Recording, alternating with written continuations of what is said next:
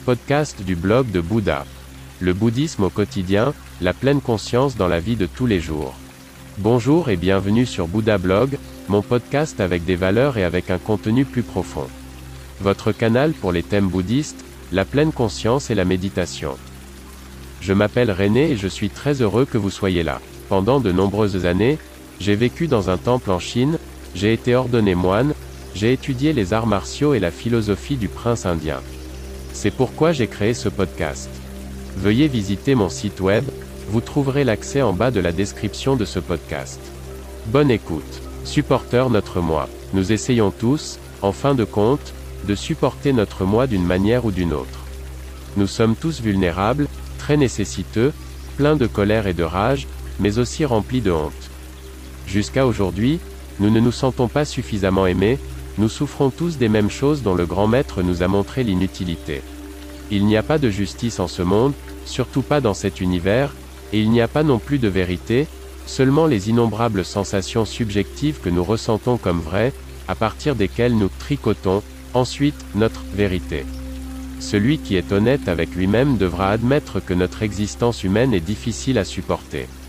Tout d'abord, la grande incertitude de savoir ce qu'il y a après la mort, y a-t-il une vie après? Que se passe-t-il pour moi? Vais-je aller au paradis? En enfer?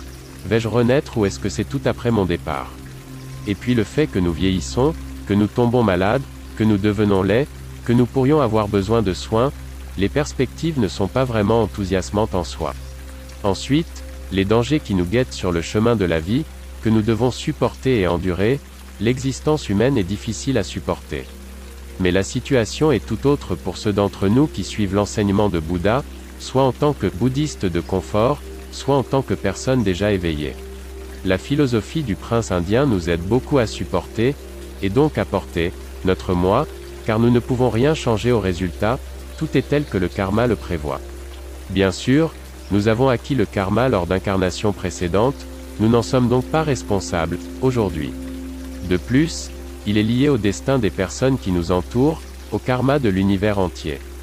Nous devons apprendre à nous supporter, à ne pas nous fâcher contre nous-mêmes, à ne pas détester notre reflet, à accepter toutes et tous dans notre vie, car nous n'avons de toute façon pas le choix. Nous pourrons alors suivre notre chemin dans la paix et la tranquillité. Cependant, tant que nous serons prisonniers du concept occidental de culpabilité et d'expiation, aucun réveil ne pourra avoir lieu, car cette attitude mentale ne permet pas de supporter le soi. Nous pouvons et devons nous détacher des anciens schémas de pensée, suivre la philosophie du maître des maîtres, nous détacher des sentiments subjectifs. Car ce n'est que lorsque nous nous penchons sur la question que nous pouvons comprendre les tenants et les aboutissants. Et le chemin était reste le but. Celui qui a atteint le but de la marche, libéré de la souffrance, après une longue attente, est libre, toutes les chaînes sont tombées. Bouddha, nom d'honneur de Siddhartha Gautama 560 à 480 avant l'an 0. Merci beaucoup d'avoir écouté le blog de Bouddha. N'hésitez pas à visiter mon site web. À demain.